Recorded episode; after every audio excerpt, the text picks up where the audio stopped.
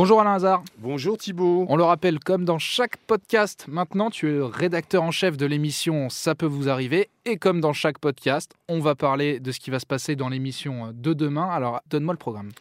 C'est d'abord Émilie qui a acheté un appartement en VFA. Tu sais ce que veut dire VFA Il me semble qu'on en a parlé dans un précédent podcast. C'est une vente en futur achèvement. Elle a payé 127 000 euros. La livraison était programmée en avril de la même année, donc en 2020.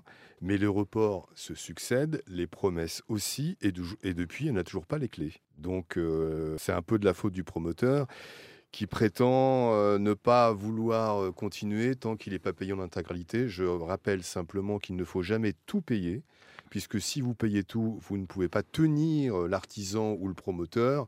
Elle a quand même versé 127 000 euros, ce qui est pas mal.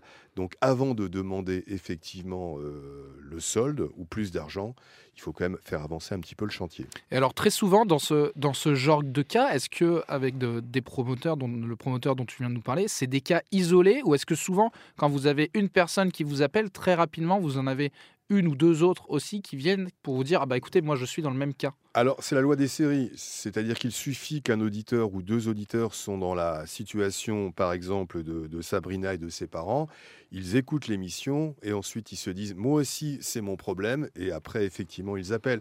Et c'est pour ça qu'on les prend pas tout de suite parce qu'on essaye aussi de varier les thèmes. Si on se fait une semaine de d'appartement VFA, on va un petit peu s'ennuyer. Et donc, euh, il y a des gens qui nous appellent en disant Oui, mais mon cas? Attendez un petit peu. Alors justement, est-ce qu'il y a un autre thème avec un autre cas inédit dont tu voudrais nous parler? Yannick est propriétaire d'un gîte. Il a cru bien faire en revoyant ses prix pour loger les employés d'une association.